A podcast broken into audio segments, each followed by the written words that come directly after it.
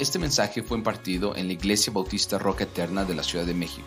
Para más información visita nuestro sitio de internet rocaeternamexico.com o en Facebook Roca Eterna México. Esperamos que este mensaje sea de bendición a tu vida. Bien, vamos a aprovechar este tiempo, vamos a abrir nuestras Biblias. Estamos aquí para, para este privilegio que el Señor nos da al abrir las escrituras es de la parte importante. Y la iglesia tiene ese privilegio, hermanos, abrir la escritura, tener la palabra de Dios en nuestras manos y disfrutar, disfrutar de lo que el Señor está diciéndonos en su palabra. Y esta mañana es algo especial.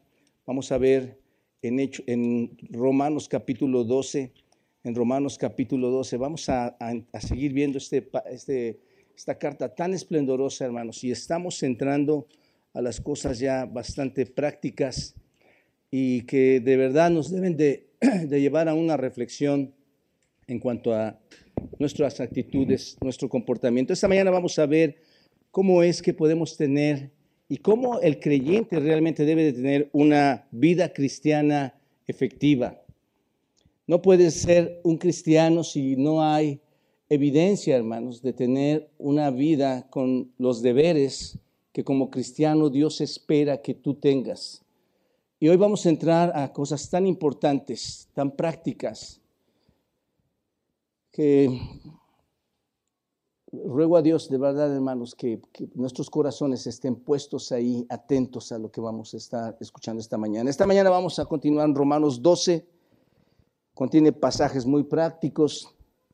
Pablo aquí nos muestra, hermanos, cuando tú lo lees, y ahorita lo vamos a leer, una, un tipo lista donde va mencionando algunas cosas que debemos estar desarrollando, dice una, otra, una, otra, y todo, esta, todo este desarrollo de estas, de estas prácticas que debemos de tener como cristianos empiezan en el versículo 9 de Romanos 12 y terminan hasta el versículo 21, que los iremos estudiando semana a semana. Así que esta lista contiene los deberes del cristiano de, de forma individual, lo que tú tienes que hacer como un verdadero cristiano, de forma individual. Y cómo es que el Señor quiere que vivas tu vida cristiana, si es que has recibido a Cristo en tu corazón. Así que vayan, y aunque vamos a estar en el versículo 9 únicamente, vamos a trabajar con, vamos a leer las primeras partes, la primera parte de 9 al 13, dice así, el amor sea sin fingimiento, aborreced lo malo,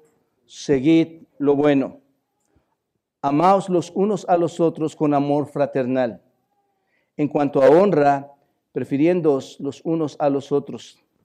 En lo que requiere diligencia, no perezosos, fervientes en espíritu, sirviendo al Señor, gozosos en la esperanza, sufridos en la tribulación, constantes en la oración, compartiendo para las necesidades de los santos, practicando la hospitalidad. Bendito Padre, te damos gracias, Dios, en esta mañana por el privilegio que nos das, Dios, de abrir tu palabra y guiarnos a través del Espíritu Santo, Dios, a reconocer aquellas cosas que tú quieres que como creyentes que nos hemos dado a ti practiquemos, Dios. Vamos a entrar a estas grandes verdades que, que en realidad hemos estado esperando desde ya mucho tiempo, Dios y Padre, que nos perdones cuando veamos que lo que se menciona aquí no lo practicamos o pensamos que lo estamos practicando. Dios, pero en tu gracia y en tu misericordia nos das aún la oportunidad de estudiarlo, de aprenderlo y de ver, Señor, que nuestro comportamiento y nuestras actitudes delante de ti y para con los demás, probablemente, Dios, no es lo que tú esperas de nosotros, pero ayúdanos, Señor. Ayúdanos a honrarte por medio de nuestras vidas en cada acto que debemos mostrar como evidencia de nuestro nuevo nacimiento en, Cristo, Señor. Que tu Espíritu nos guíe esta mañana y como dice el salmista, Señor, que abras nuestros ojos para poder ver las maravillas que encontramos en tu bendita palabra, Señor. En Cristo Jesús nos ponemos en tus manos. Amén.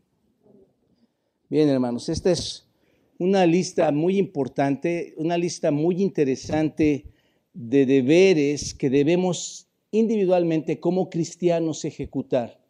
Yo te voy a decir, antes de comenzar, Si yo te pregunto, ¿eres un cristiano? ¿Eres un seguidor de Cristo?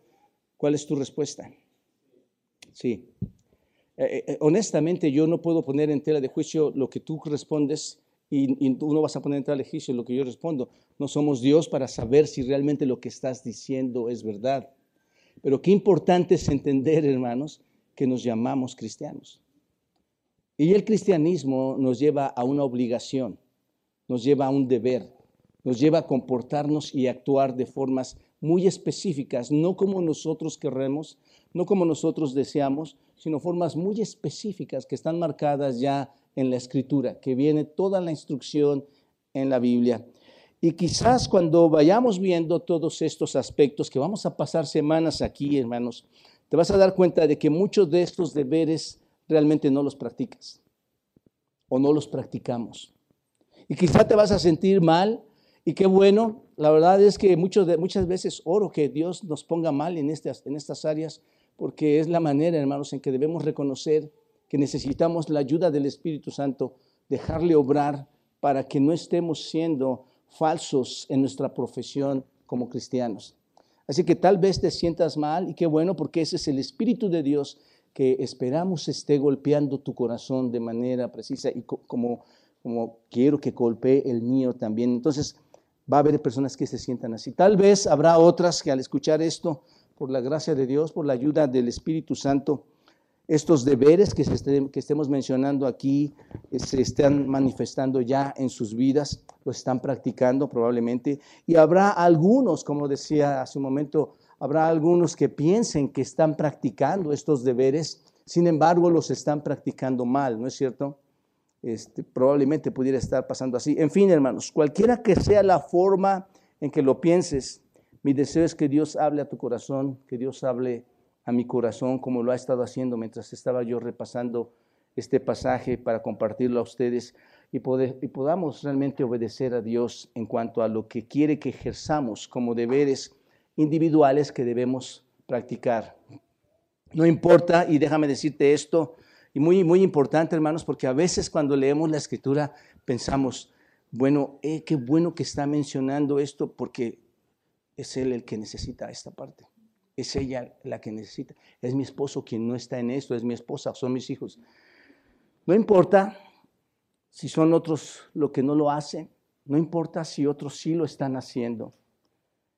Tienes que entender o tenemos que entender esto. Esto es para ti y esto es para mí. Tenemos que agarrarlo de forma individual, hermanos. De forma personal. Necesitamos ser sensibles a estos deberes y entonces yo sé, hermanos, que cuando tú seas sensible a estos deberes, el Espíritu de Dios te va a estar ayudando y te va a dar convicción para que lleves a cabo cada uno de estos deberes. Ahora bien, la vida cristiana, hermanos, es una forma de vivir bien definida, ¿no es cierto? ¿Cuántas vidas, cómo se debe vivir? Esto es, ¿cómo se debe vivir la vida cristiana? ¿Cuántas maneras hay de vivir la vida cristiana? Bueno, creo que cada, cada cabeza aquí de nosotros queremos vivir nuestra propia vida cristiana, hermanos. Pero la vida cristiana no, no es que se ramifica en muchas formas, en la forma de, de, esta hermana, en la forma de este hermano, en la forma de este otro hermano. No es así, hermanos. La vida cristiana es un estilo propio de vida desde cada creyente, que literalmente traza los parámetros alrededor de toda nuestra vida. El punto es que Dios nos ha librado del pecado, Dios nos ha rescatado, hemos sido llamados por Dios, salvos en Cristo, hemos sido liberados del pecado y de la muerte, y de la muerte con un propósito, ¿cuál es? ¿Cuál es? El vivir, el vivir vidas santas el vivir vidas, vivir vidas que agraden al Señor, el vivir vidas en obediencia, en obediencia, conforme a sus, conforme a sus propósitos, que no digo que no es mantener existir en la vida cristiana es desarrollar, sino conforme a los propósitos de Dios por los cuales Él te ha salvado, por los cuales Él te ha llamado, no para vivir de forma diferente, o no para vivir conforme a mi propia voluntad. ¿Por qué, hermanos? Porque nuestra libertad es la libertad de hacer qué? Dios nos ha hecho libres para hacer lo correcto, hermanos. ¿Se dan cuenta? No nos hizo libres para que nuestra libertad sea la forma en que nosotros querramos manejar el cristianismo. Somos libres para que esta libertad honre a Dios. El ser hechos hijos de Dios, hermanos, nos lleva a que debemos hacer lo que Él quiere que hagamos, ¿no es cierto? Soy un hijo de Dios, debo de obedecer, debo de hacer lo que Él ordena. ¿Te das cuenta? Y en Romanos capítulo 12, versículos 1 a 21, que como he, le he estado diciendo, estaremos estudiando, contiene una serie de exhortaciones, hermanos. No son imperativos como tal, pero sí nos llevan a, hacer estos mandatos, eh, eh, a ejecutarlos. Pero vemos estas exhortaciones, estos mandatos en los versículos 1 al 21. Y permítanme decirles algo, hermanos. Cuando tú veas estos mandatos que vamos a estar viendo desde ahora, déjenme decirles, ninguno de estos mandatos o ninguno de estos verbos progresivos que, que tú tienes que ponerte en acción a hacer son negociables ninguno de los mandatos y exhortaciones se ponen a negociación. Por eso la vida cristiana es única y exclusiva de lo que Dios quiere hacer en ti, de lo que tú tienes que obedecer, de lo que yo tengo que obedecer. Nada lo ponemos en negociación con nuestro Dios. ¿Se dan cuenta? ¿Y cuál es la base de esto, hermanos? Cuando tú vas a Efesios, en el capítulo 2, versículo 10, dice que somos, dice, porque somos hechura suya, creados, ¿no es cierto? estamos en educación cristiana, estamos entendiendo esto. ¿Creados para qué, hermanos? ¿Por qué somos hechura suya? ¿Por qué Dios nos ha tejido desde la eternidad, como dice el salmista en el Salmo 139, desde el vientre de nuestra madre? ¿Por qué? Porque somos hechura suya, creados en Cristo, hemos renacido en Cristo Jesús. ¿Para qué, hermanos? Para buenas obras. ¿Te das cuenta? Las cuales, y eso es muy importante, las cuales Dios preparó con mucha anticipación, preparó de antemano con cuál propósito las preparó, para que andemos en ellas. ¿Se dan cuenta de eso, hermanos? Yo diría, si quisiéramos definir vida cristiana, es, mi vida cristiana es obediencia a Dios en todo lo que Él preparó para que yo lo ejecute desde mi nacimiento hasta el final de mis días en la tierra. Cumplir cada una de estas eh, deberes, hermanos, que están detallados aquí, e, es una bendición.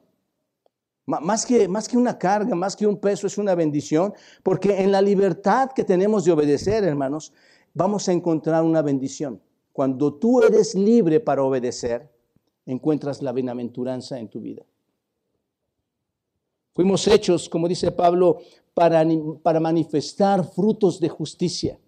Y aquí es donde podemos empezar a pensar, hermanos. Como cristianos manifestamos frutos de justicia. Preguntaría yo eso. acabamos de ir a unas conferencias. Encontré a un, amigo mío, hermano, y lo primero que llegó a decirme fue, pasó esto en la iglesia, se, se llevaron a tanta gente, se manifestaron en esto, y una amargura en lo que me estaba diciendo, hermanos. Y yo en mi mente pensaba, es que los cristianos, hermanos, pelean más que a veces los que están en un empleo secular. Somos llamados para llevar frutos de justicia.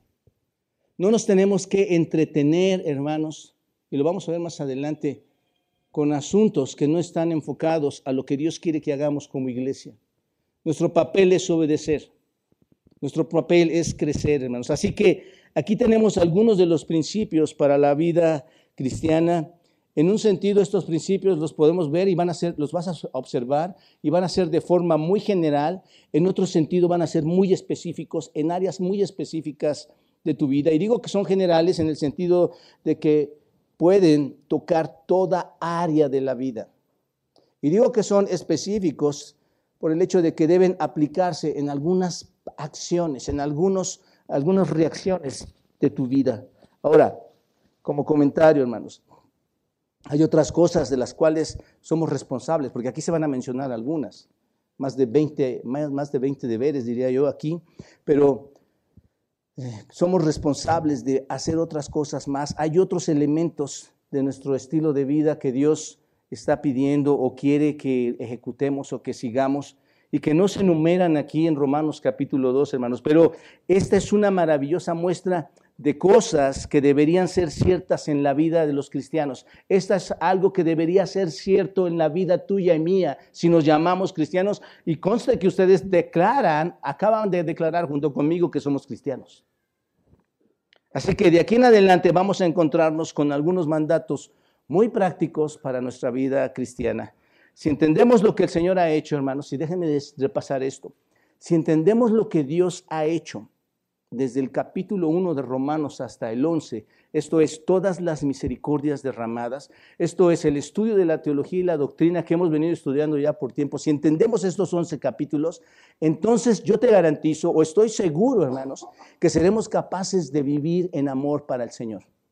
Cuando tú entiendes las misericordias de Dios, cuando tú entiendes todo lo que ha hecho Dios en, en nuestras vidas, vamos a obedecer de manera concreta tal como nos lo va a ir indicando el capítulo 2, el capítulo 13, el capítulo 14, el capítulo 15, porque eso es de lo que se trata hasta ahora. Hoy vamos a ver el versículo 9, y en ese versículo 9 vamos a ver tres deberes básicos que se deben desarrollar en la forma en que vivimos en relación con nuestros patrones de pensamiento personales. ¿Cuáles son? Sería amar sin fingir, aborrecer lo malo, seguir lo bueno. Eso es lo que habla este versículo 9. Amar sin, fingimiento, dice así, el amor sea sin fingimiento, aborrecer lo malo, seguir lo bueno. Vamos al primer punto, hermanos, amar sin fingir. Amar sin fingir. El amor sea sin fingimiento, dice aquí. Básicamente, hermanos, y yo diría, no hay tanto que explicar en esto, pero a la, a la vez es tan profundo porque esto es exactamente lo que probablemente no estamos haciendo correctamente, hermanos. Básicamente lo que dice es que el amor sea sin qué, hermanos. Déjenme ponerlo aquí para manejarlo yo. No lo puedo mover. Dice que el amor sea qué, hermanos. Es, esto sería sin hipocresía amen sin hipocresía. La palabra amor que tú ves aquí, esta palabra es, recuerden que hay varias formas de amor, pero esta palabra amor es ágape, el amor más especial, el amor que es realmente único, único en su especie, hermanos. Es el amor con el que Cristo nos amó, es el amor con que Dios nos amó, es el amor con el que Dios nos ha salvado, único en su especie es algo donde totalmente incondicional, donde Dios nos ha amado. Eso es lo que significa esta palabra amor. Y fingimiento es hipocresía. Entonces, un amor tan perfecto que sea sincero, que sea sin hipocresía. Lo más grande en la vida de un cristiano, hermanos, ¿qué debería ser? Uno de los mandatos que el Señor dijo es, amarás a quién? ¿Qué es lo más grande que debe hacer entonces el, cristiano, hermanos? Amar. Amar a Dios y amar a quién? Al prójimo. Eso es lo más grande que debería ser, ¿no es cierto? Amar. Y si nos podemos detener en este, en este pequeño versículo, hermanos, que lo estamos partiendo en tres, si nos podemos detener, porque ¿qué es, qué es lo que está diciendo? La, importancia del amor. Vayan a primera a los Corintios, capítulo 13, versículo 13. Observen que ahí habla que el amor es tan importante que aunque tú tengas muchas cosas, aunque tú sepas muchas cosas, si no tienes amor, ¿qué dice? De nada sirve, nada soy. Primero los Corintios 13, 13 dice, y ahora permanece que la fe y luego la esperanza y el amor. Estos tres son los que permanecen. Pero, Pablo pone un pero ahí, ¿qué dice? Pero el mayor de ellos, ¿cuál es el mayor de ellos, Pablo? El amor. ¿Te das cuenta? Y Romanos 13, 18, más adelante, dice en Romanos 13, 18, 13, 13 8, perdóname, 3, 8 dice, no debáis a nadie nada, sino que el amarse unos a otros, porque el que ama al prójimo ha cumplido la ley. Vayan a Romanos 13, 8, observen lo que dice ahí. El que ama ha cumplido la ley, porque no adulterarás, no matarás, no hurtarás, no darás falso testimonio, no codiciarás y cualquier otro mandamiento en esta sentencia se resume. ¿Cuál? Amarás a tu prójimo como a ti mismo. El amor no hace mal al prójimo. Así que el cumplimiento de la ley, ¿qué es, hermanos? el amor. ¿Te das cuenta de lo importante que es el amor? Y luego recuerdan cuando el Señor Jesucristo dijo en Mateo 22, el capítulo 22, versículo 37, dice así, Jesús le dijo, amarás al Señor tu Dios con todo tu corazón y con toda tu alma y con toda tu mente. Este es el primero y más grande mandamiento y el segundo es semejante. ¿Cuál es el segundo? Amarás a tu prójimo como a ti mismo. Bajo esos versículos, hermanos, si se dan cuenta, el amor que es lo más importante, todo comienza ¿dónde, hermanos? En el amor. El punto de partida de nosotros como creyentes, el punto de partida en nuestra experiencia cristiana es el amor, hermanos. El Señor Jesucristo en Juan 13:35, hablando con sus discípulos, les dice, vayan, Juan 13:35, muy importante, y subrayen estos versos, hermanos, porque esto nos tiene que llevar a una reflexión. Juan 13:35, el Señor está hablando con sus discípulos y observen, dice, en esto conocerán todos que son qué? Si, si tuvieres que amor los unos por los otros. hermanos, no voy a entrar a detalles. Yo pienso, creo, estoy convencido que no hay iglesia en este planeta, hermanos, en donde haya diferencias entre los propios creyentes. De hecho, lo has llegado a sentir.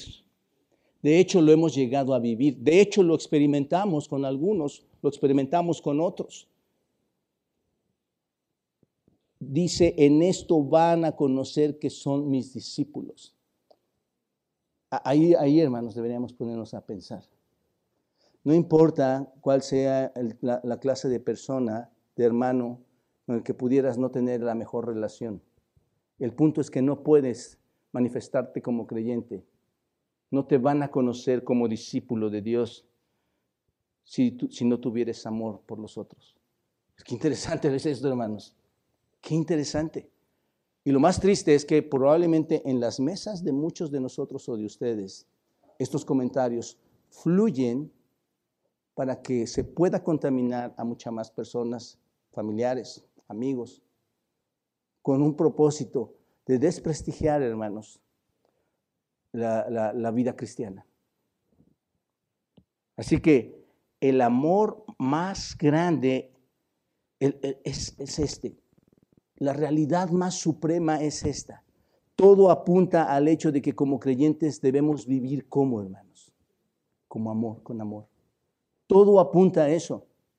Si Pablo nos ha estado dando teología por medio del Espíritu Santo para que entendamos, hermanos, bajo todas estas doctrinas lo que hizo Dios por sus misericordias, recuerdan ustedes que nos damos en sacrificio vivo, Dios nos pone a trabajar en el ministerio y entonces todo debe de ser tan sincero porque tú entendiste la doctrina, sabes lo que hizo Dios por ti. Aún siendo tú pecador, sabes lo que hizo Dios por ti. Todo apunta a que si eres creyente debes vivir una vida de amor. No es posible pensar que haya personas dentro de la iglesia que no estén viviendo en ese amor. Y un pasaje, hermanos, que nos deja ver de forma práctica, porque tú dices, bueno, es que la vida cristiana tiene varias facetas y hay cosas que no se pueden hacer bien y hay cosas que no se hacen mal, no me permiten amar.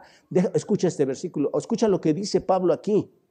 Él no pone ese tipo de pretexto, hermanos, no pone ninguna circunstancia en esto. Observen, primera, segunda a los Corintios, en el capítulo 6, capítulo 6, versículo 4, un pasaje que nos deja ver de forma práctica esto, segunda a los Corintios 6, versículo 4. ¿Lo tienen, hermanos? Muy importante, observen.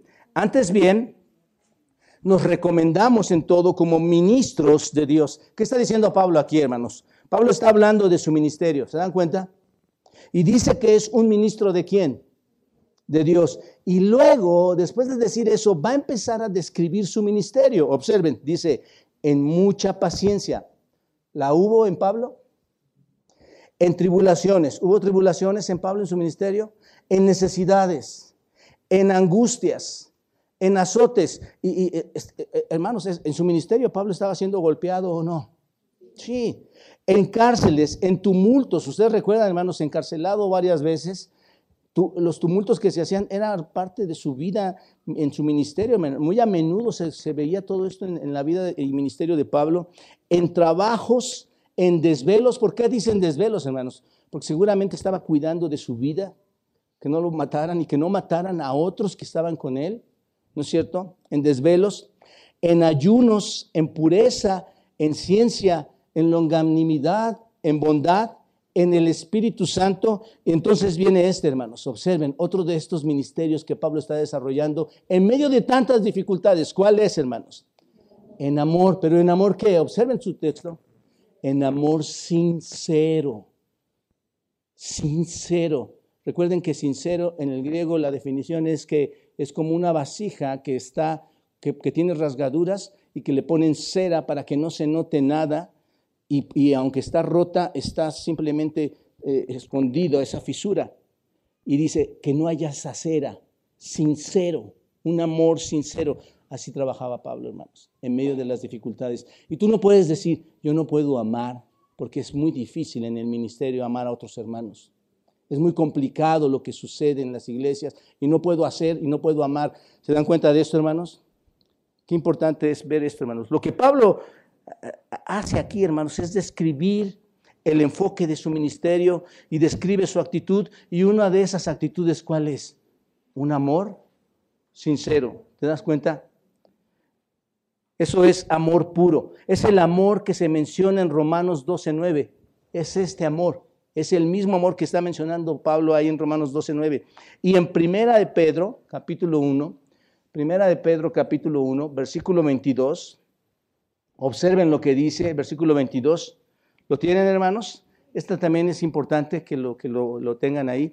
Dice, habiendo purificado vuestras almas por la obediencia a la verdad, mediante el Espíritu, ¿para qué, Pedro? para el amor fraternal, otra vez que hermanos, no fingido. Y luego dice, amaos unos a otros. ¿Cómo? ¿De qué forma debo amar a otros? Entrañablemente de corazón puro. Vean, hermanos, un amor con tanta pureza. En otras palabras, sabiendo que son redimidos, dice Pedro, sabiendo que han sido rescatados por Dios, sabiendo que son salvos, que han nacido de nuevo, el resultado cuál debe de ser? un amor fraternal, un amor puro. Esto es sin hipocresía entre quienes, hermanos, entre los creyentes, entre nosotros, hermanos. Un amor sincero. Y observen esta palabra que usa Pedro aquí, aunque no estamos en el texto, pero vean, estamos eh, este, en paralelo con Romanos 12.9. Observen esta palabra que usa Pablo, Pedro, en capítulo 1, versículo 22, entrañable. Entrañablemente, hermanos, significa ectenos. Y ectenos significa intensamente. Entrañablemente es intensamente, fervientemente, es lo que significa. Se usa esta palabra, hermanos, para decir que estamos estirando un músculo, cualquiera de nuestro cuerpo. Estamos estirando un músculo, esto es, para llegar tan lejos como sea posible, estiramos ese músculo hasta el límite, hasta lo imposible. ¿Te das cuenta? Eso es amor entrañable. Estiras ese músculo ¿Cuántos de ustedes y de nosotros nos rendimos para amar entrañablemente, hermanos? Dice, no, esta persona no lo merece. Aún en la misma vida matrimonial, familiar, llega a pasar, hermanos. Y el punto aquí es estirarse hasta el límite. ¿Para qué? Para mostrar qué, hermanos? Amor. Para mostrar amor. ¿A quiénes? Unos con otros, ¿no es cierto? si es que has nacido de nuevo. Porque, hermanos, entendamos una cosa, es imposible que ames de la manera correcta del amor ágape sin que hayas nacido en Cristo. Porque como hemos estado estudiando, hermanos, el amor solamente es uno de los atributos que Dios va a otorgarte a ti como un reflejo de lo que es Él. Y es la manera en que verdaderamente vas a poder amar. Entonces, esta misma palabra, hermanos, Está en 1 de Pedro 4.8, más adelante, observenlo. 1 de Pedro 4.8. Ahí estábamos en 1 de Pedro 1, ahora vayan al 4, versículo 8. Dice, observen lo que dice, y ante todo, tened entre vosotros, ¿qué hermanos? Ferviente, otra vez esta palabra en griego, ectenos.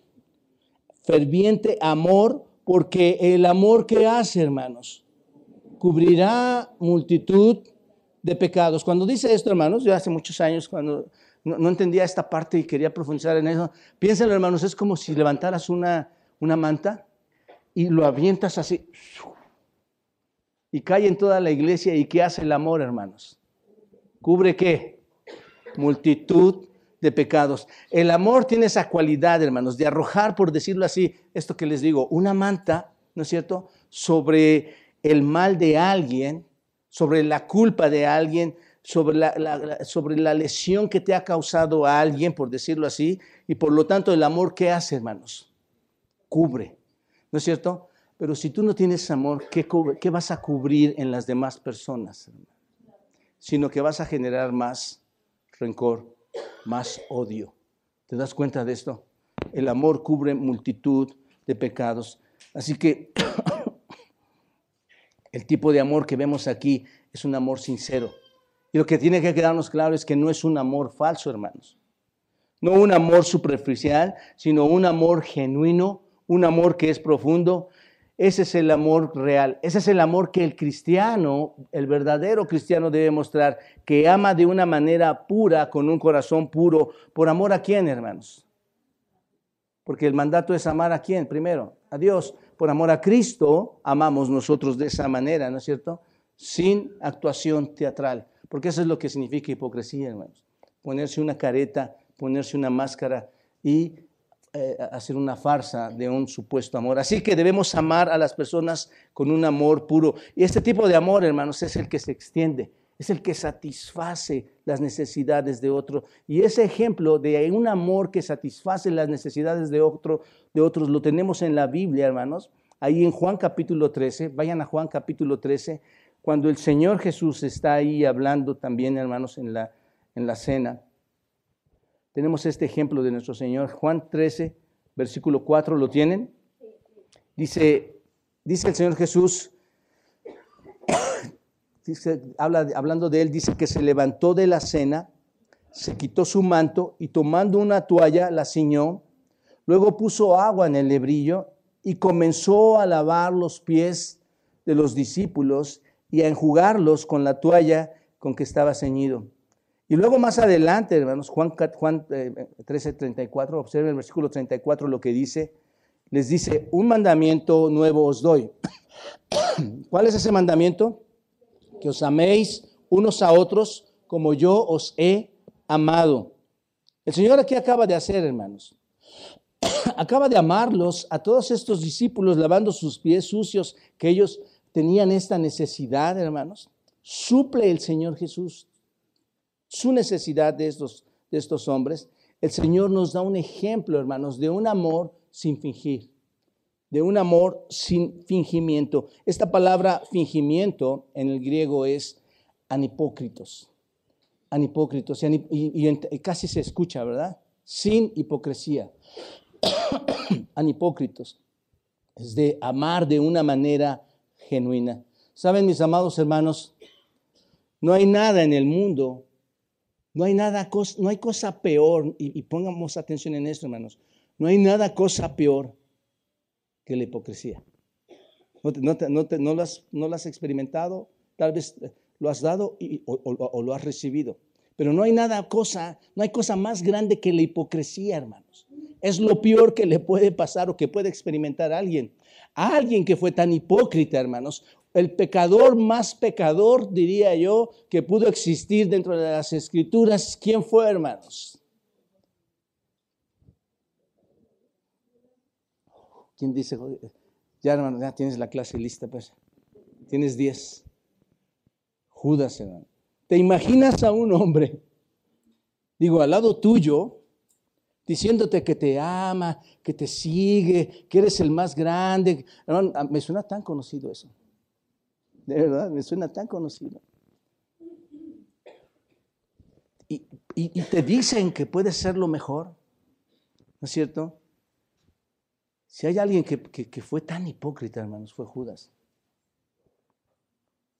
Y esto, hermanos, fue debido a la fue porque había una profunda y terrible hipocresía en su corazón, hermanos. Piénsenlo. Cuando tú lo lees, lo puedes leer por encima. Pero es alguien que te está acompañando, que te dice a todo que qué, que sí, que todo es una maravilla.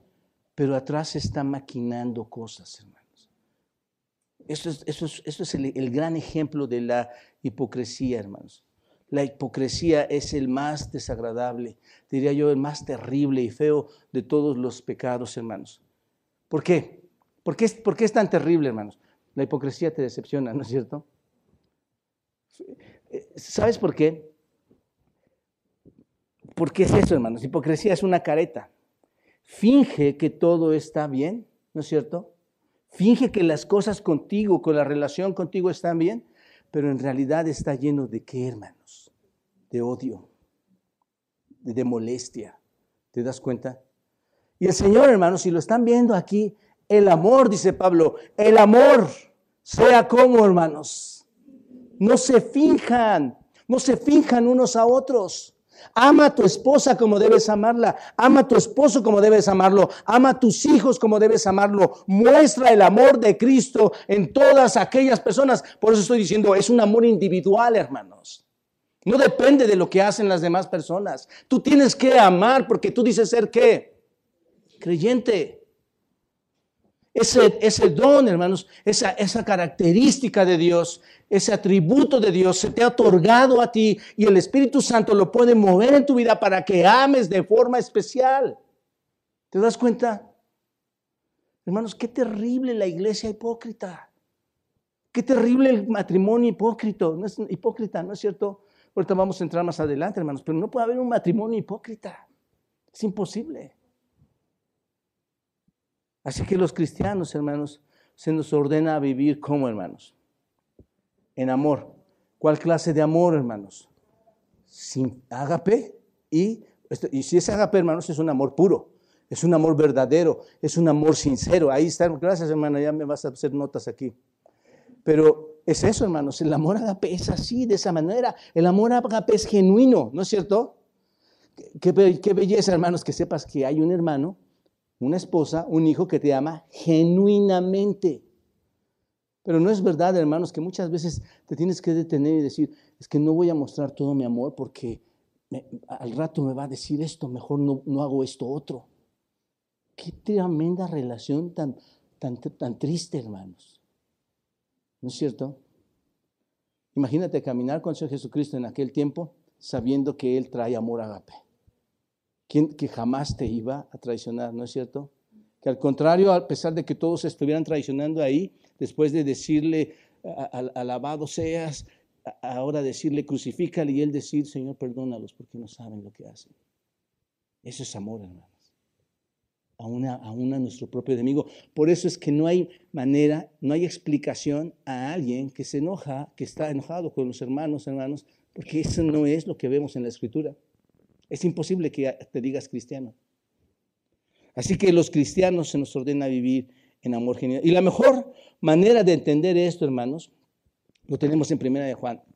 Primero de Juan, Primera de Juan capítulo 3. Y, digo, lean, lean, lean la primera carta de Juan, es impresionante, hermanos, ya la estudiamos aquí por más de un año. Pero Primera de Juan, el capítulo 3, versículo 14, observen lo que dice ahí, hermanos, para entender esto que estamos hablando. Nosotros sabemos, importantísimo esto, hermanos, nosotros sabemos que hemos pasado, ¿de qué, hermanos? De muerte espiritual, ¿a qué, hermanos? A una vida real, a una vida eterna, a una vida saludable. ¿Cómo, Juan? ¿Cómo lo sabemos? ¿Cómo sé que he pasado de muerte a vida? ¿Cómo sé que soy renacido en Cristo? ¿Cómo sé que el Señor me salvó y que el Espíritu está en, dentro de mí? ¿Cómo lo sé? En que amamos a quienes, hermanos. Hermanos, ¿quién de aquí es creyente? Falta todavía, falta todavía, hermanos, entonces. No, doy gracias a Dios, hermanos, por por muchos de ustedes que son tan amorosos, hermanos. Esa es la verdad, son tan amorosos, tan sinceros. Pero, pero vale la pena que, que entendamos esto. Nosotros nos identificamos cuando amamos a quién, hermanos? A los hermanos. ¿Has sentido el abrazo falso? ¿El beso falso? ¿El beso de Judas? Se, siente, hermanos. Lo, lo, lo, vive, lo experimenta. Sabes que, no, sabes que no está ahí algo, hermano. Que no dependa de ti. No, digas, esto era para esta persona que me hizo esto. No, hermanos, es para mí. Yo necesito amar así. He, fallado al Señor al no amar así. Esta es mi consecuencia. Esto es lo que yo no estoy haciendo bien, hermanos. Y luego observen versículo 18, más abajo en Juan, 1 Juan 3, 14. Vean el 18. Ahí mismo en el versículo 18 dice, hijitos míos, esto es impresionante, hermanos. Digo, por eso te digo que estaba yo estudiando esto y yo decía, no, no, Señor, perdóname, yo necesito trabajar en mi vida, yo, hay cosas que yo tengo que trabajar, ¿no es cierto? Y dice, hijitos míos, no amemos de palabra ni de lengua, sino de hecho. Y en verdad, qué impresionante, hermanos. Estamos tan acostumbrados los cristianos en que en nuestra cristiandad decimos cosas que no sentimos. Decimos cosas que no son con, las demás personas. ¿Cómo se llama eso, hermanos? Amor fingido. Es un amor fingido. ¿Te das cuenta? No ames de palabra, no ames de lengua, sino como, hermanos. Digo, yo, yo la manera en que he experimentado más mi amor, hablando de, en la forma humana, es cuando mi esposa y yo nos hablamos de verdad y nos decimos las cosas que tenemos que hablar. Y a veces las cosas que nos duelen más, sabemos que son, están llenas y cubiertas, e, envueltas con amor, hermanos. Pero es como crecemos, cuando, cuando el amor es real, cuando el amor es verdadero. Así que el amor genuino se manifiesta no en algún acto de sentimentalismo, hermanos. ¿No es cierto? No, no, no, es, no son sentimientos, no se manifiesta de esa manera, no en palabras, dice la Escritura, no solamente con palabras, sino con qué, hermanos? En actos de bondad, ¿no es cierto? En actos de cuidado. Si alguien tiene una necesidad, ve habla, tienes que tener cuidado con esa persona. Estás mostrando necesidad, ves necesidad en ellos, muestra tu amor en ellos, muestra tu bondad, ¿no es cierto? Satisface las necesidades de otros, satisface, apóyalos tal como Cristo lo hizo contigo. Porque en el momento más difícil de nuestra vida, hermanos, Cristo vino a nosotros y satisfizo mi necesidad, cubrió mi necesidad, hermanos. No significa que mi vida es plena en esta tierra en este momento, pero hoy hay esperanza, hoy hay convicción, hoy sé en quién sirvo, hoy sé quién me va a ayudar realmente. ¿Te das cuenta? Que ese mismo se dice que seamos imitadores de quién, hermanos? De Dios. Seamos imitadores de Dios. Y si Dios es amor, ¿por qué no manifestar mi amor a los demás de una manera incondicional y correcta, pura, sana, hermanos? El primer deber del cristiano, el deber del cristiano supremo, diría yo, es vivir una vida de amor, no que, hermanos. Y me gustaría de una vez trasladarlo, eh, que dejemos de fingir en esta palabra y vayamos a la raíz, amor sin hipocresía. Porque eso es lo que significa, hermanos. Un amor sacrificial, desinteresado, genuino, legítimo, verdadero, hermanos. ¿Se dan cuenta? ¿Para quiénes? Eh, como dirían algunos artistas, porque se aman mucho a sí mismos, ¿no? Ese amor para quién es, hermanos? Para los demás. Ese es el punto. Es por eso es tan verdadero, porque es un amor hacia los demás. En Lucas, hermanos, versículo, en el capítulo 10 de Lucas, vayan a Lucas. Lucas 10, versículo 25 al 37, cuando se le preguntó al Señor después de, de, que, de haber dicho, ama a tu prójimo como a ti mismo. Le hacen una pregunta a nuestro Señor Jesucristo, hermanos. Lucas 10, versículo 25. Observa, le hacen una pregunta. ¿Y la pregunta cuál es? Dice, ¿quién es mi prójimo? Porque dice, ama a tu prójimo. Y le preguntan, Señor, ¿quién, es mi prójimo? ¿Y qué, sabes qué hizo el Señor? Contó una gran historia, hermanos, sobre un hombre que iba rumbo a, a Jericó.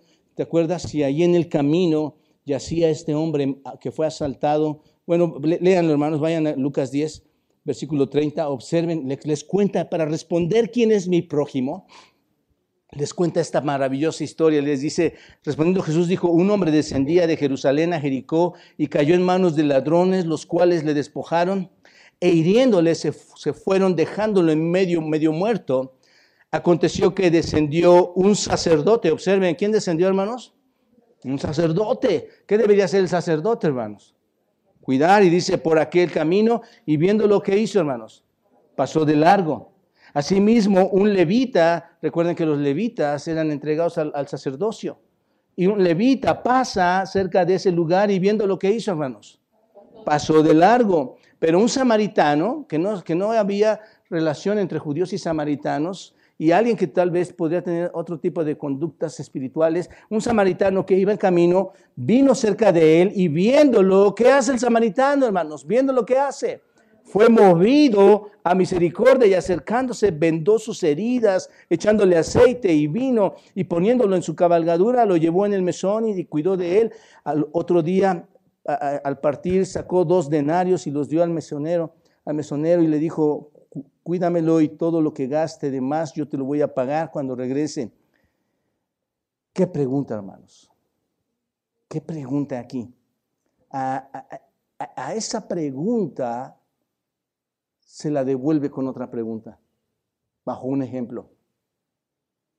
¿Quién pues de estos tres te parece que fue el prójimo del que cayó en manos de los ladrones? ¿Quién, quién fue, hermanos? ¿Quién fue? Fuerte, fuerte, hermanos, fuerte, fuerte. El que usó de qué, dice, de misericordia. ¿Y cuál es la respuesta, hermanos? ¿Qué nos debemos responder aquí a nosotros también? vayamos y hagamos lo mismo, ¿no es cierto? En realidad, hermanos, aunque fue escrito en ese contexto histórico para una audiencia original de ese momento, hermanos, esto aplica extremadamente para nosotros hoy en día, ¿no es cierto? Yo creo, hermanos, que muchos de nosotros hemos pasado de largo en esta situación, porque sí los hemos visto. Están por donde quiera, hermanos. Y muchos de nosotros no lo hemos hecho. Pero, ¿quién de aquí es cristiano, hermanos? Todos, todos. El punto de la historia era que, quien quiera que esté en tu camino, si tú ves el texto, cualquier persona que esté en una necesidad, a quien es, es a esa persona a quien tú necesitas mostrar qué? amor, amor. ¿No es cierto? Les pregunto, hermanos, ¿cuál es el deber principal del creyente? Amar. Por lo tanto, la prioridad se le da al amor, hermanos, y tiene que comenzar en tus propias relaciones personales. Y cuando digo que comience en tus propias relaciones personales, ¿con quién debe comenzar el amor, hermanos? Conmigo, amarte tú mismo. No, no, hermanos, acuérdense que no es así con tu familia. ¿No es cierto? Hay demasiado que tienes que hacer con tu esposa, hay demasiado que tienes que hacer con tu esposo, hay demasiado que tienes que hacer con tus hijos. Son con las relaciones interpersonales, hermanos, tu propia familia. ¿Quién más aparte de tu familia? Tus propios amigos. ¿Quién más aparte de tus amigos? Tu propia iglesia, hermano. Es a ellos a quien tenemos que mostrar nuestro amor. ¿Te das cuenta? Con todas esas personas, con el, punto es este, hermanos, con todo nuestro círculo de influencia, de amistad, con ellos mostramos qué? Amor. Los cristianos, hermanos, van a demostrar la autenticidad de su verdadera relación con Dios, de su cristianismo al mundo, ¿por cuál cosa, hermanos? Por el amor. ¿No es cierto?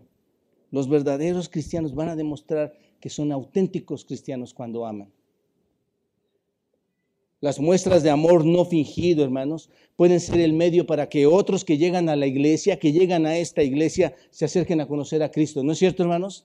Hay veces que voy a tomar, ustedes saben que casi acostumbro esto junto con mi esposa, si alguien llega nuevo, lo primero que tratamos de hacer es ir, compartir, conocerlo, saber de sus necesidades. Y una vez que sabemos esto, a veces les pregunto, ¿qué, te gustó de la iglesia?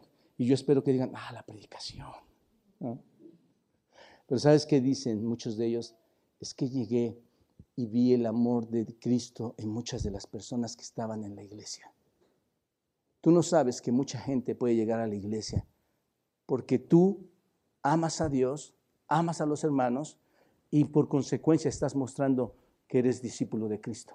No sé si te das cuenta de esto. Muchos han llegado a la iglesia por la forma en que tú los tratas. ¿Se dan cuenta? Muy importante, hermanos, acercarnos a ello. Número dos, a ver si me da tiempo, hermano, me faltan muchas hojas. Número dos, ¿qué tenemos que aborrecer, hermanos? O malo. Dice este versículo que, insisto, parece tan pequeño, hermanos, pero podríamos pasar de verdad mucho tiempo aquí. Dice, el amor no se, no se ha fingido, sino ahora ¿qué tenemos que hacer? Aborrezcan lo malo, aborrezcan lo malo. Básicamente, hermanos, es odia. Fíjense, hermanos, Dios nos manda a odiar. ¿Te das cuenta de esto? Esto es hermoso, que odies, pero no como acostumbramos a hacerlo nosotros, odiando a veces a los propios hermanos, hermanos es un odio a qué, hermanos? A lo malo, ¿no es cierto? Así de simple, esto podría terminar ahí. Esto va unido con no fingir tu amor, no sé si se dan cuenta. Porque si amas a Dios con todo tu corazón y amas a tu prójimo y amas a los hermanos en la iglesia, entonces vas a qué? Vas a odiar, ¿no es cierto? Vas a odiar lo que es malo porque el mal o lo que es malo mancha tu comunión. ¿Entendemos esto, hermanos? Piénsenlo de esta manera, hermanos. Tú tienes que amar a tu esposa o a tu esposo, ¿no es cierto? Pero estás haciendo lo malo o, no odias lo malo y vas y adulteras. Eres un adúltero o eres una adúltera. Y tú dices, yo te amo, pero estás adulterando. ¿Eso es posible, hermanos? No puedes, ¿en qué, en qué te conviertes con tu esposa o tu esposo? Eh, versículo 9, ¿en qué te conviertes? En un hipócrita. Por eso digo que va hilado, hermanos, con esto. Si tú no, no amas correctamente y si tú no odias correctamente, no hay una relación verdadera. Entonces, ¿cómo puedo decir que te amo y tolero el pecado? ¿Se dan cuenta de esto? Es imposible, hermanos. A veces es tan sencillo saber lo que está pasando entre nosotros como creyentes, Dices amar, pero, pero toleras el pecado. Y esto no es compatible, hermanos. No se puede porque el pecado destruye mi relación, como te estoy mencionando ahorita. El pecado destruye mi relación contigo o tu relación conmigo. ¿Te das cuenta? El pecado invade, hermanos, las relaciones de forma desastrosa. El pecado, la maldad invade nuestras relaciones. Por eso Amós capítulo 15, capítulo 5, versículo 15 dice, aborreced el mal y amad el bien, aborrezcan el mal, amen el bien. Y el Salmo 97, 10 afirma esto mismo cuando dice, los que amáis a Jehová, aborreced el mal. Otra vez, hermanos, ¿quiénes aman a Dios? ¿Por qué entonces practicamos el mal? ¿Por qué? ¿Por qué nos comportamos de esa manera? Dice el salmista, los que aman a Jehová aborrezcan el mal. El amor y el mal son totalmente opuestos, hermanos. ¿Se dan cuenta? Y esto se debe a una razón, hermanos. Se debe a que Dios es qué? Amor. ¿Se dan cuenta? Es demasiado santo nuestro Dios para tolerar qué, hermanos? El pecado. Por eso, hay, por eso están tan opuestos. Estamos estudiando los domingos por las mañanas y hermanos, aquí un comercial, les invito a que lleguen. De verdad, esto se pone muy bien en la mañana. La doctrina de Dios es muy importante entenderla. Muchos se comportan como se comportan porque no conocen a Dios. Así que en los domingos aquí en la mañana vemos educación cristiana, la doctrina de Dios. Y una de las características básicas, y todavía no entramos a ellas, pero una de las características básicas de Dios es su santidad cuando decimos Dios es santo, santo, santo. Esa es la definición más característica de nuestro Dios, hermanos, un Dios santo. Lo que significa santo es que es apartado, es consagrado. Eso es lo que significa santo, hermanos. Es dedicado. Dios es completamente diferente a nosotros. ¿Se dan cuenta de esto? Él no es como nosotros, Él no es como tú y yo. Y la razón, hermanos, es porque Él no es como nosotros la única razón por la que no es como yo, que no es como tú, es porque qué, hermanos, porque Dios es qué? Santo. ¿Te das cuenta? Esto nos hace totalmente diferentes. Y cuando dices que es santo, es sin qué? Sin pecado. ¿Te das cuenta? Dios es totalmente, absolutamente pureza. Dios es sin pecado. E, e, él no puede mirar el mal, no puede tolerar el mal y alguien que verdaderamente conoce el amor de Dios y alguien que verdaderamente ama a Dios, a cambio tendría que odiar qué, hermanos. Entonces, ¿nosotros somos creyentes o no? ¿no? Y hermanos, cuando te hago esta pregunta, no estoy tratando de dudar de tu creencia. Ahorita lo vamos a ver, Pablo mismo hablaba de esto. Pero lo que quiero que entendamos juntos es que, que, veamos el significado de decirme creyente. Que entendamos que ser creyente es algo muy especial. Es un solo estilo de vida. ¿Te das cuenta? Y quiero que noten que dice aquí aborrecer, hermanos.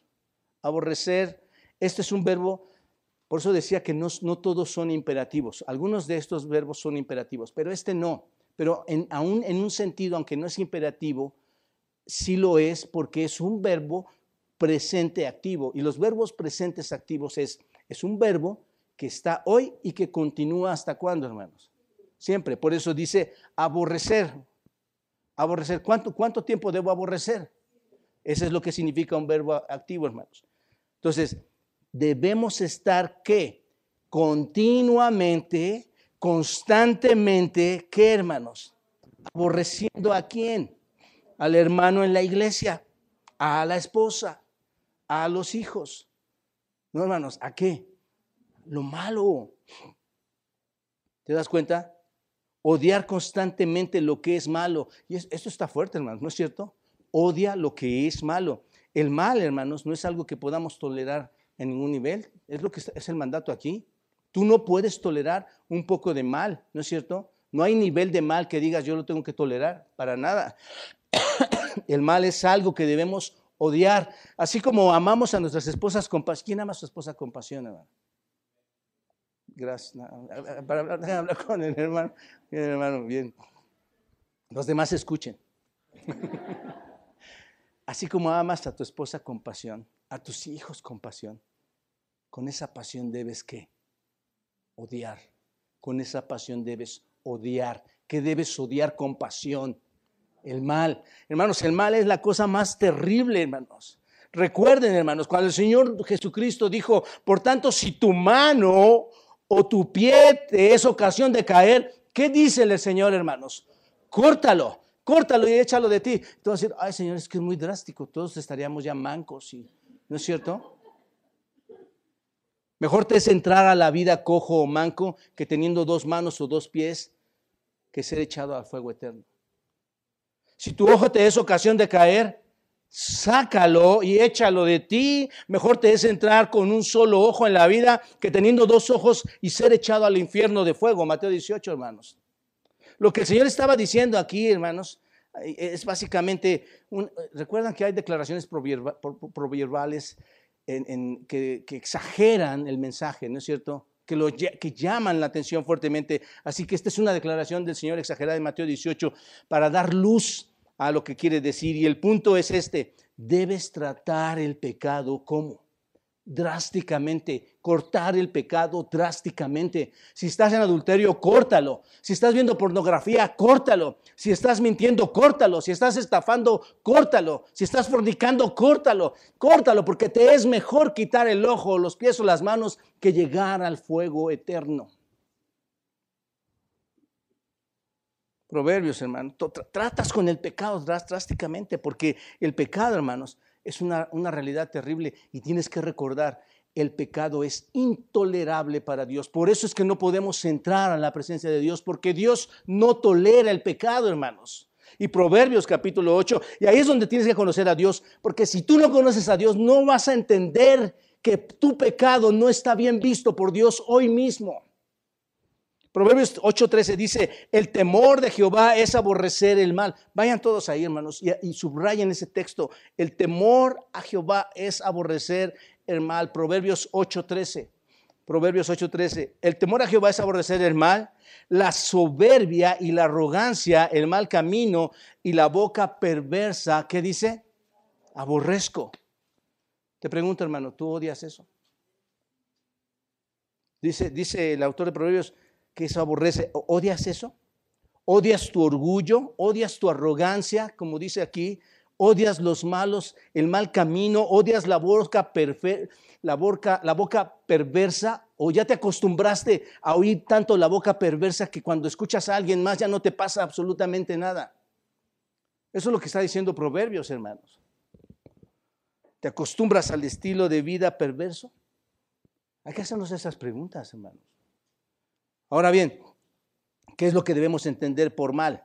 ¿Cuál es el mal que debemos aborrecer? ¿Cuál es el mal que debemos aborrecer, hermanos? Bueno, en un sentido es una pregunta fácil para todos nosotros, ¿no? ¿Qué es lo que debemos aborrecer? El mal. Pero la cosa es qué detalle es el mal. Porque cuántas cosas son malas para que sabemos, que estamos conscientes que están mal.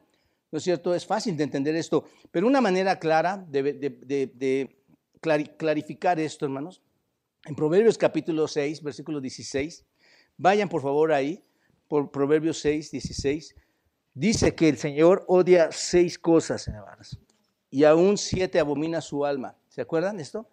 Y observen, hermanos, aquí está todo el cuerpo humano otra vez. ¿No es cierto? Así como dice que presenten vuestro cuerpo en sacrificio santo, vivo, agradable a Dios, Romanos capítulo 12, versículo 1 y 2. Así aquí dice el Señor, yo aborrezco todo de qué, hermanos, de ese cuerpo, ¿no es cierto? ¿Qué? Los ojos, ¿qué? Altivos, ¿no es cierto? La lengua mentirosa, las manos derramadoras de sangre inocente, el corazón que maquina pensamientos inicuos, los pies presurosos para correr al mal, el testigo falso que habla mentiras y el que siembra discordia entre quienes, hermanos. yo creo que esto no lo ha entendido la iglesia, hermanos. No saben en el problema que se han metido o en el problema que nos metemos cuando hacemos cualquier cosa de estas. Sembrar discordia en la iglesia, murmurar unos a otros. Dios, mis amados hermanos, básicamente lo que dice aquí es que Dios odia el orgullo, odia los asesinatos, odia las mentiras, odia los planes que se maquinan malvadamente de cualquier tipo, odia los hechos inmorales, odia los pies que corren ansiosos a hacer qué, hermanos? El mal, odia a los que hablan falsamente y a los que crean discordia, a los que crean disensión, a los que crean disturbios, a los que crean problemas. Esos son los que odia a Dios. Esas son las cosas que el Señor odia. Y puede haber, hermanos, y tú lo sabes, cuando tú lees toda la, la, Biblia, puede haber mucho más cosas que Dios odia. Pero hay una cosa, hermanos, interesante que también odia el Señor, aparte de estas siete cosas. Que yo diría, hermanos, globaliza todo lo que es, porque recuerden que está hablando del cuerpo humano, Proverbios, y el Señor odia una cosa más, Isaías 1, vayan a Isaías 1, versículo 12 al 16, rápidamente hermanos. Isaías 1, 12 al 16, ¿lo tienen? 1, 12. ¿Quién demanda esto de vuestras manos cuando venís a presentaros delante de mí para hollar mis atrios? Básicamente, hermanos, esto es tremendo, ¿eh? Dice, ¿quién te llamó aquí que vengas a mí? ¿Quién te llamó? Yo no te llamé, dice el Señor. ¿A qué vienes? ¿Para qué vienes? Es lo que está diciendo. No me traigas más vana ofrenda, el incienso, ¿qué dice? Mesa abominación, la luna nueva y el día del reposo, el convocar asambleas, ¿qué dice?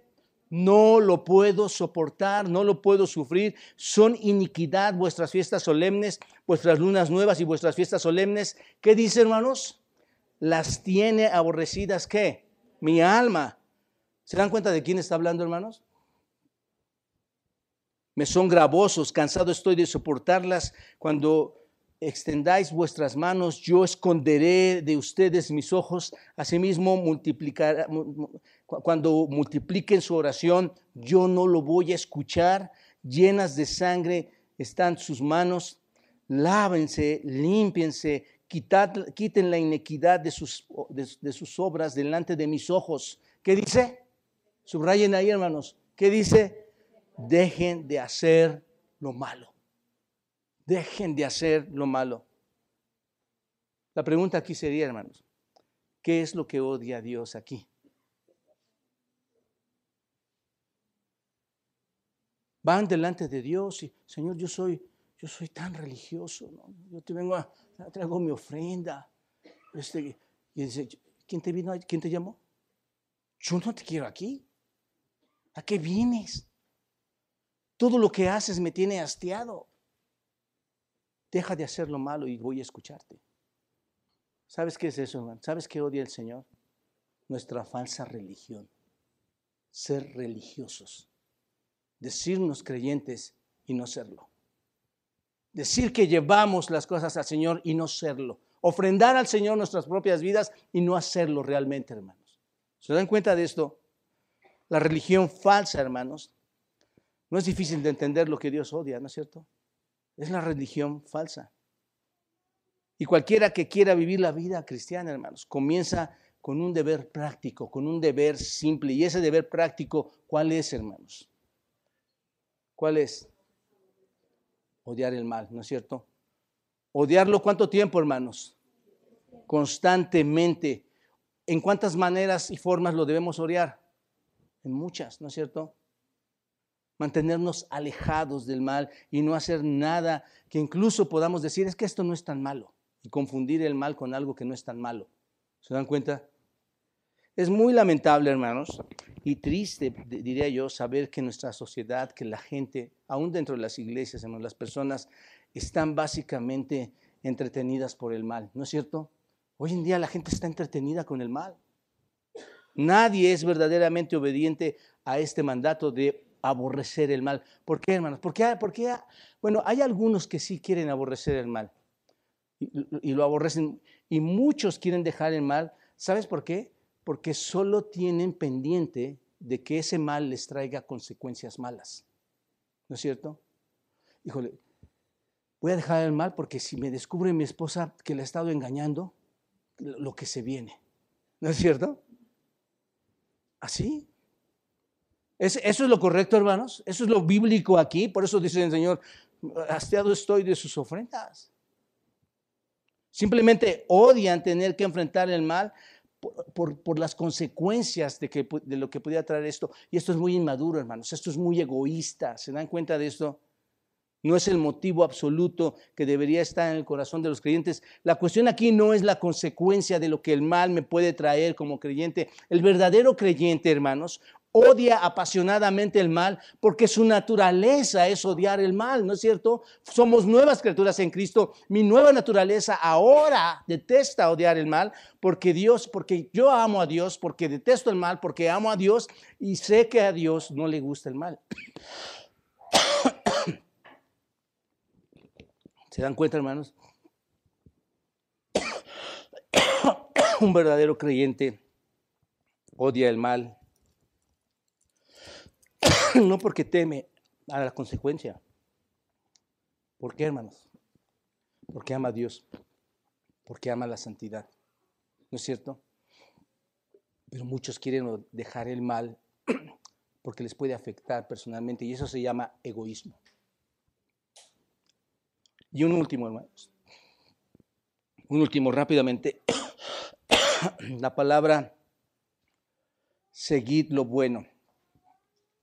Collao significa seguir en griego.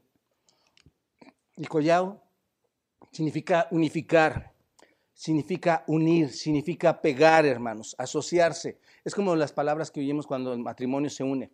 Es unir, significa apegarse. Esto es, lo que está diciendo, apégate a lo que es bueno. Quédate con lo bueno. No, no, no, lo dejes. No te separes de lo bueno, es lo que está diciendo.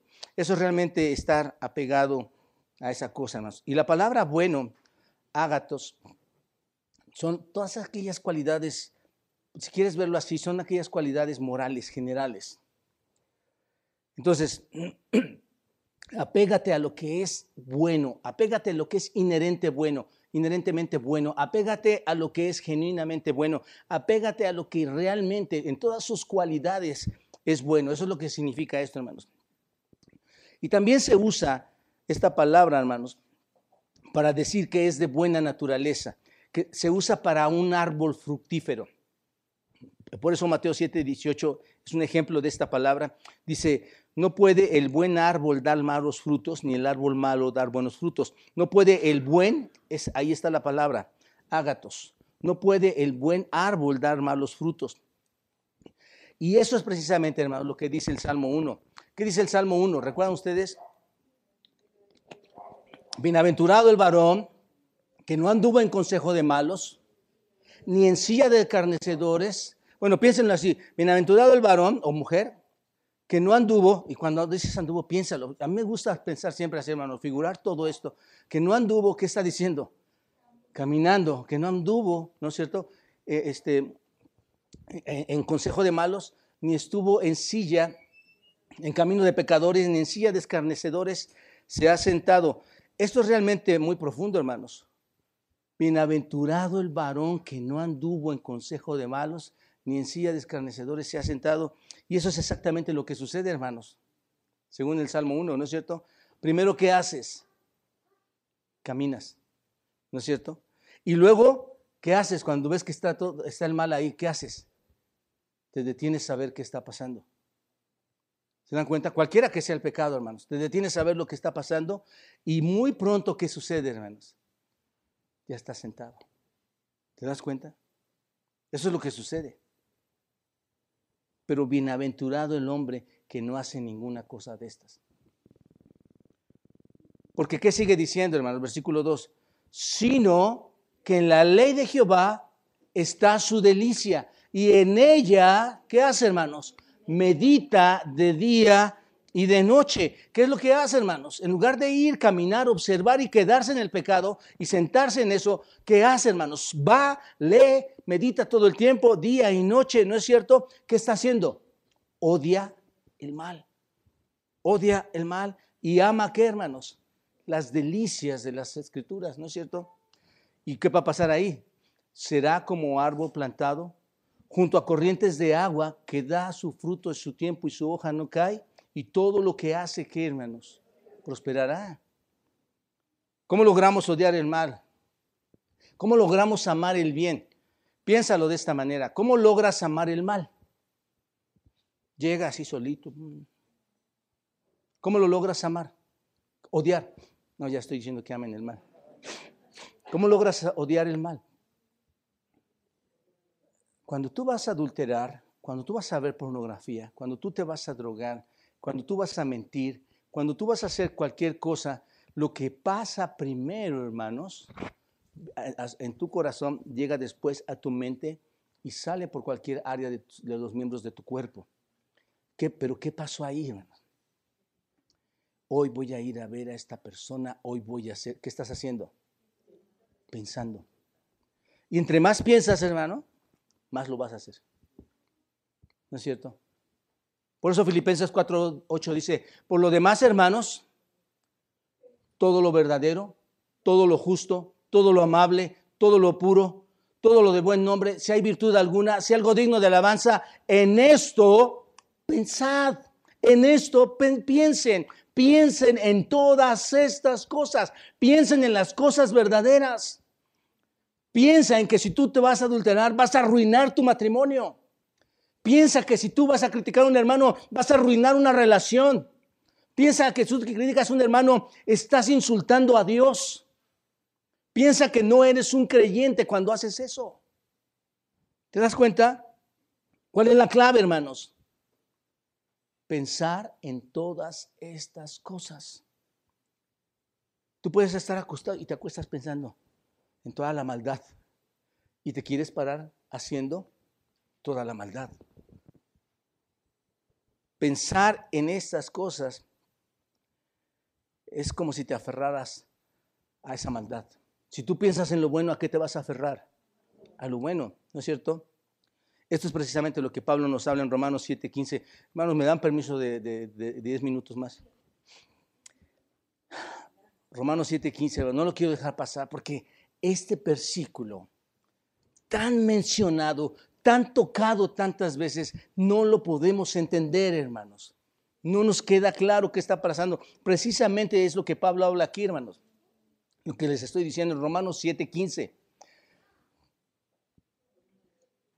Aquí está mucho de lo que debemos entender porque de nuestra nuestra conducta se va a lo bueno y a lo malo. Entendamos esto, hermanos. Es muy interesante para mí ver lo que dice este versículo, versículo 15 de Romanos 7. Porque lo que hago, ¿qué dice hermanos? No lo entiendo. Ah, ah, pues no hago lo que quiero, sino lo que aborrezco, eso hago. ¿No es muy familiar para nosotros, hermanos? Lo que, ¿Quién quiere dejar de pensar en lo malo, hermanos? O cuando caíste en lo malo, ¿quién, quiere, quién dice, yo no quiero esto, esto no es lo que yo quiero hacer? Y Pablo está diciendo esto. Pablo es un creyente, hermano. Esto es importante. Pablo, ¿qué era, hermanos? ¿Era un incrédulo? ¿Un testigo de Jehová? ¿Un mormón? ¿Qué era, hermanos? Un creyente, un seguidor de Cristo, alguien del camino, como dicen las escrituras. Era un creyente, está hablando un creyente, carne y hueso, como tú, un creyente transformado por Cristo. Está hablando aquí y dice, entendemos esto, hermanos, lo que hago no lo entiendo. No lo entiendo. ¿Has encontrado esto cierto en tu vida? ¿Te pasa en tu vida? No, no es verdad que lo que haces ya no lo quieres hacer y no entiendes por qué lo haces. A veces te, has involucrado en un pecado, tal vez un pecado de actitud. Que entendamos, esto, hermano. No en a pensar Pablo era un pecador. No. Pablo era un verdadero, Pablo era un verdadero creyente al Señor. Les quiere dar una, quiere dar una cátedra que aún, que aún tenemos este que nos llama, que nos llama al pecado, chicos. Por eso dice, por eso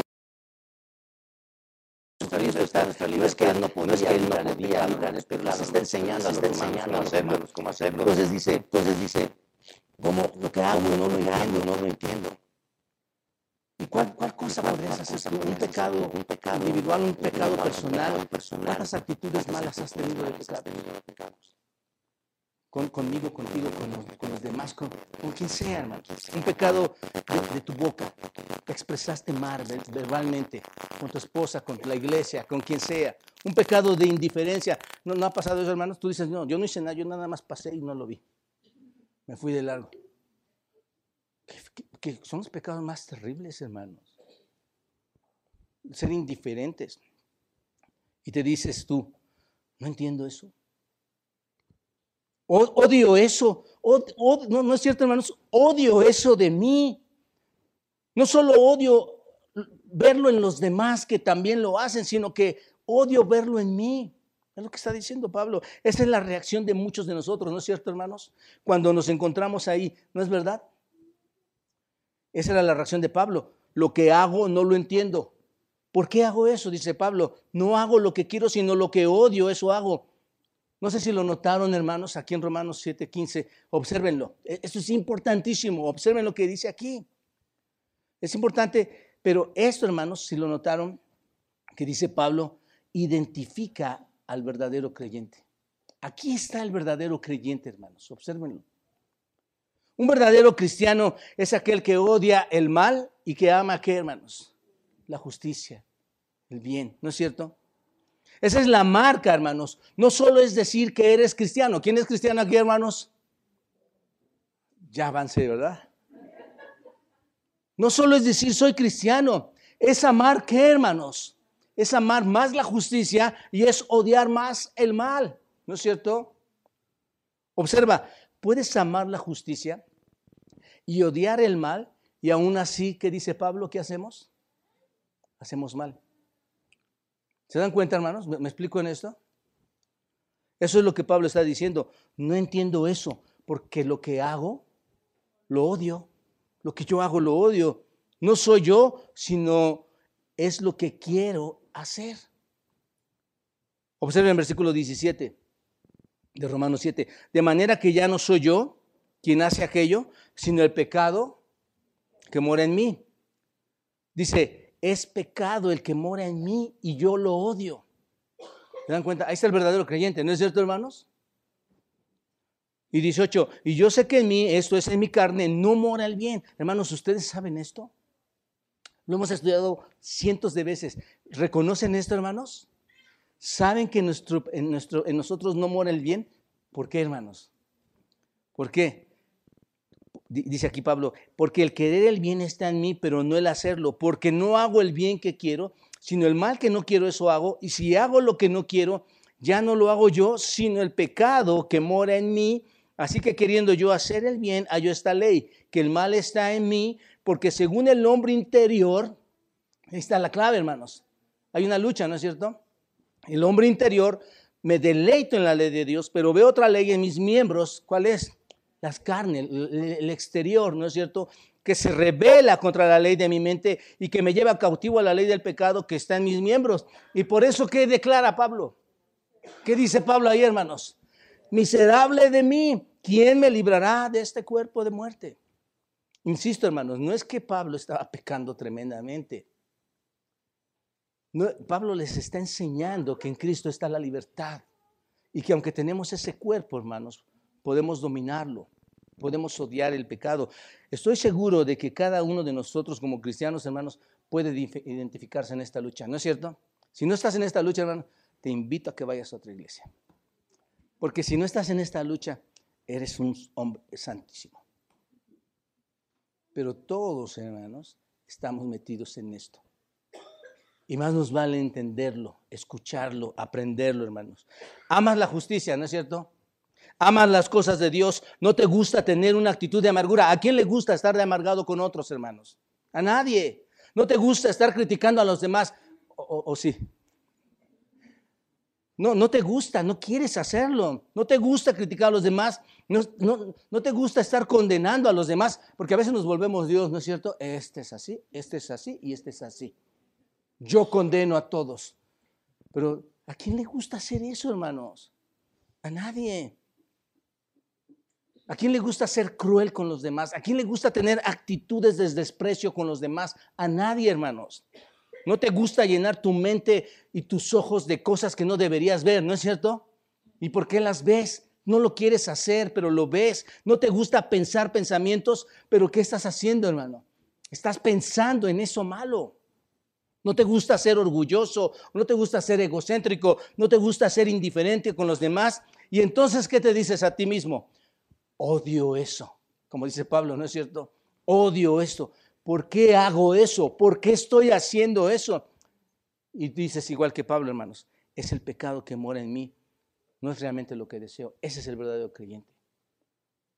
Yo no deseo eso.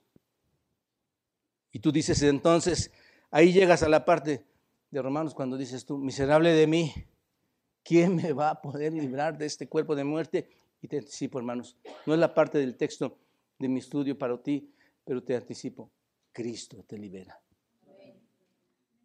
Cristo te da una vida diferente. Cristo hace de su iglesia una iglesia diferente. Y entonces, ¿qué pasa? Cuando te das cuenta de todo eso, ¿sabes qué haces? Te rindes al Espíritu de Dios te rindes al Espíritu Santo y espero que esto suceda, ¿no es cierto? Que te rindas una vez que ves que eso está mal. Y, si no sucede esto, hermano, que no sigas haciendo estas cosas, sino que te cause este dolor. Pero si no te causa esto, si no te causa ningún remordimiento, ningún arrepentimiento, entonces créemelo, habrá que revisar tu salvación. Si no dices miserable de mí, habría que revisar tu salvación, porque entonces estás acostumbrado al mal. Por esta razón digo que estos versículos identifican al verdadero cristiano. ¿Se dan cuenta, hermanos? El verdadero cristiano es aquel que aun cuando el mal está en su carne, aborrece, odia hacerlo, odia el pecado y con la ayuda del Espíritu de Dios, hermanos, se aleja cada día más del pecado y cada día más lo odia y cada día más anhela en que pueda salir de todas estas cosas que le están atormentando. Y un día, hermanos, déjenme decirles, un día, mis amados hermanos, esta lucha se va a acabar un día o vayamos con Cristo o, venga a nosotros, estos cuerpos serán glorificados. ¿no? Estamos en espera, dice Romanos 8, estamos en espera de la redención del cuerpo, hermanos. Estamos en espera de que ya no estemos batallando con este cuerpo, que seamos revividos, que venga la gloriosa liberación de Dios para sus hijos, hermanos. Por eso Corintios dice, porque es necesario que esto corruptible se vista de qué, hermanos? de incorrupción un día va a suceder. Un día va a suceder. Así que esta porción de Romanos, hermanos, nos ayuda a entender que debemos ser caracterizados como personas en nuestro ser, en lo más profundo, hermanos. Personas que verdaderamente odian el pecado. Personas que verdaderamente odian el mal. Aunque sigámoslo haciendo, hermanos, eh, eh, cada día menos, aunque el pecado se va abandonando, nos caracterizamos por odiar, por odiarlo. Y esa es la mejor prueba, hermanos, que conozco para, para que la apliques a ti mismo. Si ves eso, preguntarte, odio, odio lo que hago, odio lo que está mal. Es la inclinación de mi corazón hacer lo que es correcto y odiar lo malo. Esa es la inclinación de mi corazón. Concluyo, hermanos, aquí. Así que, en primer lugar, ¿qué tenemos que hacer, hermanos? el amor sea Segundo lugar que debemos hacer, aborrecer el mal. Tercer lugar, seguir lo bueno. Hermanos, oro, por cada uno de ustedes. Oren por mí. Que el Señor, hermanos, nos ayude a, a que estas cosas sean diferentes. Las cosas buenas, hermanos, están en la palabra de Dios. No hay, no hay término medio, hermanos. O, eres, o te mueves a lo bueno o te mueves a lo malo. ¿No es cierto? Es fácil. Es bien fácil, hermanos. Es bastante fácil. Las cosas buenas, ¿dónde están, hermanos? En la palabra de Dios. Si estudias la Biblia, ¿qué va a pasar, hermanos?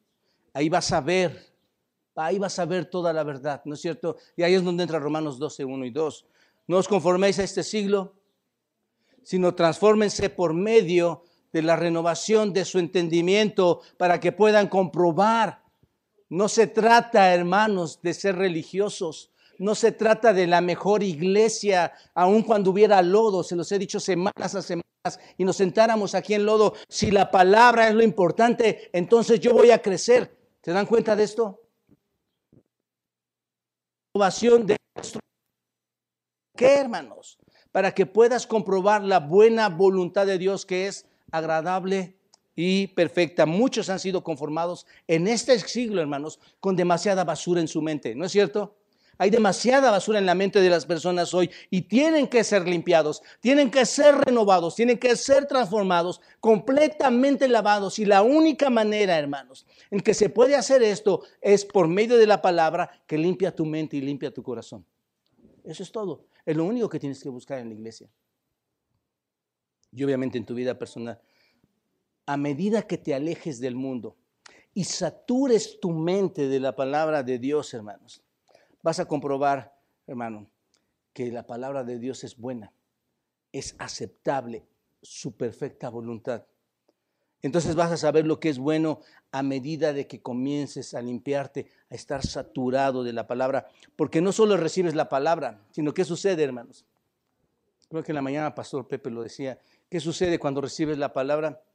Efesios capítulo 1, versículo 13 dice, y habiendo creído en, el Evangelio de Salvación y habiendo creído en él, fuiste sellado por la promesa del Espíritu. Viene el Espíritu a morar. No solo recibes la palabra, sino el Espíritu de Dios mora en ti. Y ahora, hermano, puedes tener el Espíritu Santo para que obre en tu vida. Oro por cada uno de ustedes que puedan realizar estas prácticas, hermanos que se comporten delante del Señor con un corazón sincero para tomar estos tres elementos.